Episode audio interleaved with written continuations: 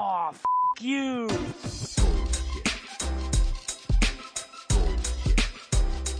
Bullshit, bullshit. Bu- bu- bu- Bullshit. Bullshit. Bullshit.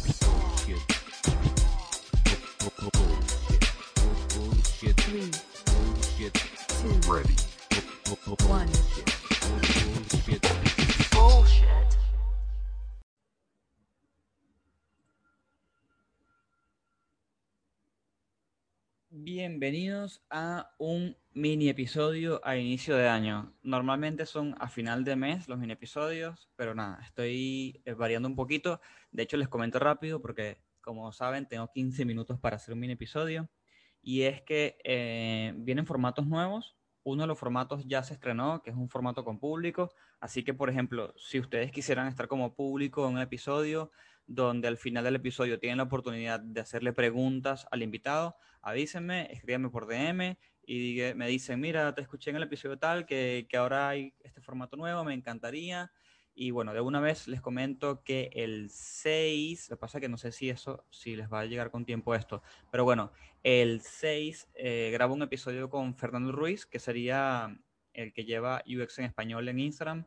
Eh, vamos a hablar de UX Strategy, que es un tema que no se ha hablado en el podcast aún, por lo menos no a fondo.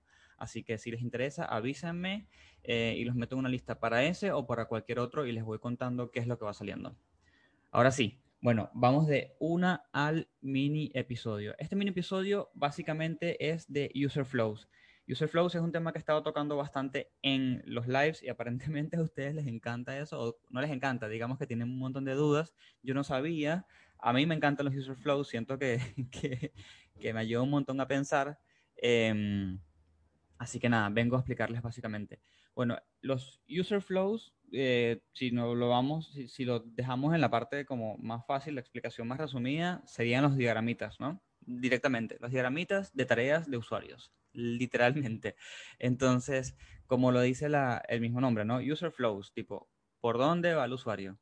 Entonces, eh, cuando hablo de este tema en Instagram, muchos me preguntan, bueno, pero cu- ¿cuáles son las formitas? ¿Cuáles son los colores? ¿Cuál es la, eh, como que el idioma, ¿no? Y realmente, de hecho, lo pueden googlear, es súper fácil, ponen este diagram, diagram, charts, este, formitas o lo que sea, shapes, y les va a salir. Este, y hay una guía, pero esa guía es como muy enfocada a la ingeniería, realmente. Creo que lo interesante es agarrar y entender cuál es la meta del user flow y a partir de allí adaptarlo a UX. La meta es comunicar, en definitiva, ¿no? Comunicar eh, qué es lo que quieras hacer o qué es lo que vas a hacer o qué es lo que crees que vas a hacer. Entonces, por ejemplo, yo les digo, yo uso un óvalo para indicar inicios y finales, uso un rectángulo o incluso eh, los mismos sticky notes en Mural o en Miro este, para indicar un paso y luego uso los cuadrados inclinados, que estoy seguro que tienen un nombre, para las decisiones. Si es eh, correcto, bueno, si es correcto, eh, el password, por ejemplo, se activa el botón para darle login. Entonces, yes, arriba, login. Si no es correcto, bueno, este, se le anuncia de que no es correcto y que tiene un problema y debe reingresar el password, por ejemplo, o los datos generales. Entonces, realmente, con que ustedes decidan tres, tres formitas y, eh, y si quieren, creo que también es positivo, elegir un color para cada uno para que se entienda rápidamente los, los distintos eh, estados de, de alguna, no sé si se llamaría estado, pero bueno, para que se entienda directamente lo que ustedes quieren comunicar, está bueno. Pero más allá de eso, no se preocupen mucho. Las flechitas por lo general eh, que van de paso a paso son sólidas mm, eh, y después si quieren poner algo en especial que no sea como un paso que siempre se puede hacer o un paso común o algo, pueden poner flechitas que la línea es, es punteada, no, es- no está mal, eh, tampoco es algo que no se entienda. Recuerden, la idea es comunicar, básicamente. Pero bueno, más allá de eso, ¿no? ¿Por qué hacemos los user flows? O sea, ¿qué diablos es esto? A mí me gusta decir que los user flows son como los wireframes del wireframe, básicamente. ¿Por qué? Porque recuerden que la idea del wireframe es ahorrar tiempo y probar, probar, probar, iterar, iterar, iterar, hasta que se sienten confiados, sienten que es lo, lo- una buena primera iteración y ya comienzan a subir el, el nivel de diseño, ¿no? De complejidad. Y yo siento que eso es exactamente lo que hace el user flow. Y yo les voy a expli- a explicar por qué. Porque la idea es que ustedes hagan uno para crear buenas plataformas, para evaluar plataformas actuales o para presentar productos a su equipo, obviamente, eh, o a clientes. Y entonces ustedes dirán, bueno, pero presentar productos a equipos o clientes, pero si eso no es un producto. No, no es un producto, obviamente que no, pero sí que comunica la idea que quieran hacer. De hecho, no solamente la comunica, sino que la comunica mejor, diría yo, porque te quita el ruido, te quita lo que te distrae. Eh, por ejemplo, si se lo presentas a un cliente o a, un colega que no sea de diseño, sino que quizás, no sé, sea de comercial, por ejemplo, está muy bueno porque no les da la oportunidad de pensar, "Mm, pero ese botón allí, o ese color de botón, o esa fuente, o esa posición, tamaño, lo que sea, no les da esa oportunidad, sino que tienen que ir directamente a pensar en qué es lo que está pasando y qué es lo que pasa exactamente después de cada paso y qué es lo que pasa cuando el resultado es positivo, es negativo o cuando el usuario se va y, y cuáles son las opciones, ¿no? Y qué se comunica con qué. Es- está muy bueno porque no, no hay distracciones y realmente eh, te permite ser súper, pero súper más ágil. Por eso digo que es el wireframe del wireframe.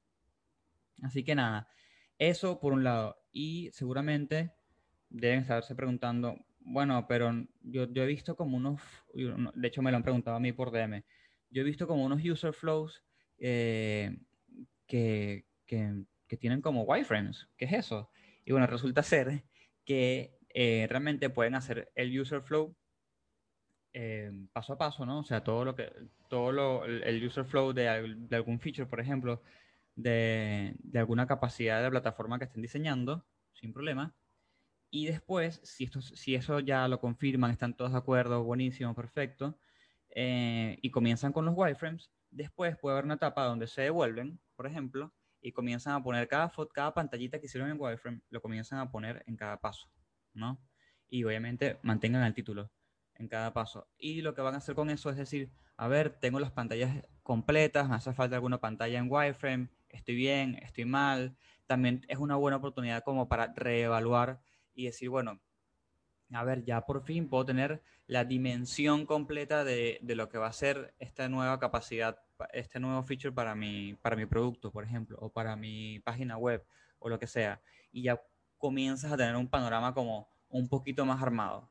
Entonces, nada, ese es como eh, el otro tipo de user flow, que sería el user flow con wireframe, básicamente. Eh, no se asusten, no es nada difícil, de hecho es súper fácil y de hecho la intención es que sea fácil.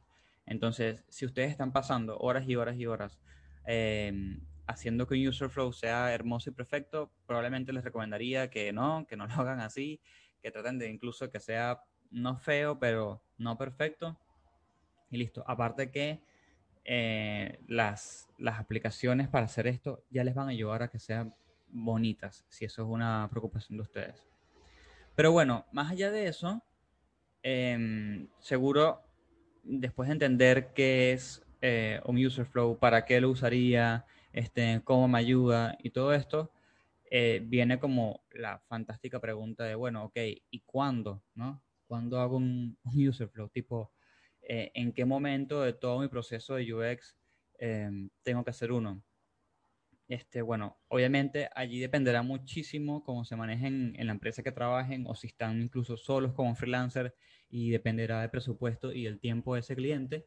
Pero lo ideal, recuerden que uno siempre comparte como, bueno, como lo ideal este, es que vaya después del research. Ustedes, no sé, este, por ejemplo, hacen el bench, hacen este, mm, eh, encuestas, hacen eh, entrevistas, después hacen el Affinity Map, después hacen el Empathy Map, no sé, desarrollan sus personas, todo lo que ustedes quieran, ¿no? Y ahí ya comienzan a tener eh, como que las necesidades y los pain points de, de sus usuarios, ¿no? De, su- de- de la plataforma que ustedes están desarrollando. Y dicen, bueno, ok, ¿cómo comienzo como a soltar, como a poner en papel las ideas para resolver estos problemas? Bueno, exactamente con estos user flows. Entonces, obviamente, eh, estos user flows no solamente los permiten, digamos, comenzar a plantear soluciones a problemas y después también a comunicárselos al cliente o a su equipo, sino que también forman parte de lo que se entrega. Este, obviamente, si estás en una empresa, una entrega no es tan entrega como se le hace a un cliente freelance. Una entrega, obviamente, es que quede bien documentado, que quede bien ordenado, bien nombrado, que todo no tenga errores ortográficos dentro de lo posible, que quede este, bien guardado donde tiene que estar guardado y, y- y co- y con subtítulos, todo bien. Este, y en el caso del cliente, cliente freelance, eh, queda como parte de lo que se le entrega. Y además, si están, si están, por ejemplo, haciendo trabajos conceptos, que es algo que yo he estado reforzando muchísimo a las personas que me dicen, ¿cómo hago si no tengo portafolio? Bueno, haz trabajos conceptos. Bueno, estos user flows son parte de lo que vas a poner en tu Behance y donde vas a, donde el- la persona que te va a querer contratar o entrevistar va a poder ver cómo piensas realmente.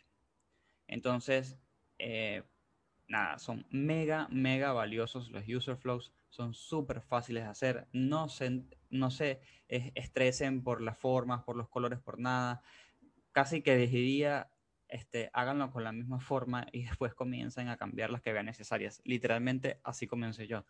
Entonces, eh, nada, con eso terminaríamos la explicación de user flows. Les podría decir como que un tip más, eh, o más bien les hago yo una pregunta. Eh, seguramente, o quizás algunos se preguntaron, bueno, ¿y cómo decido cuando un, user flow está completo? ¿no? Es tipo, "Mm, ¿cómo, ¿cómo sé que ya lo cierro? Primera iteración es esta, listo. Bueno, hay, hay como una metodología que se llama Jobs to be done y es súper fácil porque eh, realmente creo que podría ser el siguiente mini episodio, básicamente, o podría ser un post de esto. eh, les va a ayudar a ustedes a eh, saber qué tiene que tener ese user flow, qué tiene que cumplir, qué, cuál es la meta, ¿no? Y más allá de eso, después, cuando termi termines de hacer su user flow, pueden más bien también compararlo. Decir, a ver, ¿qué hice? A ver si está resolviendo lo que yo había planteado. Mm, como que no, mm, como que sí. O bueno, sí, sí, a medias, pero está bien como primera iteración. Entonces, nada, ese es como el primer mini episodio. Y les digo que va a pasar el tren de una, así que no sé qué tanto ruido vaya a hacer. Pero bueno, así comenzamos el año a full. Eh, y nada, más allá de eso, aprovecho que me queda un poquito de tiempo y les comento. Se vienen formatos nuevos, de hecho ya hay un formato nuevo que es con público eh, y ya participó una persona en el primero, que fue como el test alfa, ni siquiera fue el beta. Así que si quieren estar en un episodio como público, donde al final les doy un espacio para que le hagan preguntas al invitado sobre el tema, y eso también sale en, en el episodio, digamos, avísenme, eh, escríbeme por DM, por privado. Eh, DM, aparentemente el, el- el- concepto de DM es enredado para algunos. DM es escribirme por mensaje en Instagram, o sea, por la parte privada. Eh, háganlo por allí o háganlo eh, por LinkedIn, porque recuerden que, no sé si, si lo saben, pero ahora el podcast tiene página en LinkedIn. Entonces, pueden buscarla, pueden seguirla y me escriben por allí o incluso en mi LinkedIn personal. No tengo ningún tipo de problema. Así que nada, espero que les haya servido un montonazo y en la semana les estaré explicando como que esto, obviamente, como siempre, un resumen y las plataformas que hay actualmente para hacer user flows o también para la gente que no quiere usar otras plataformas porque está enamorado de Figma tipo al 100%, algún tipo de alternativa para esas personas. Así que gracias por escuchar, gracias por haber escuchado el podcast por más de un año ya en este momento. Así que nos vemos en la próxima y me encantaría escuchar de ustedes por eh, los comentarios en los posts de Instagram. Chau chis. Y lo logré con menos de 15 minutos.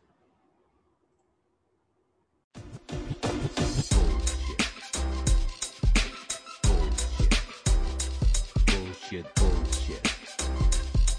Bu- bu- Bullshit. Bullshit. Bullshit. Bu- bu- Bullshit. One, Bullshit. two, Three. The experience has ended. Ended.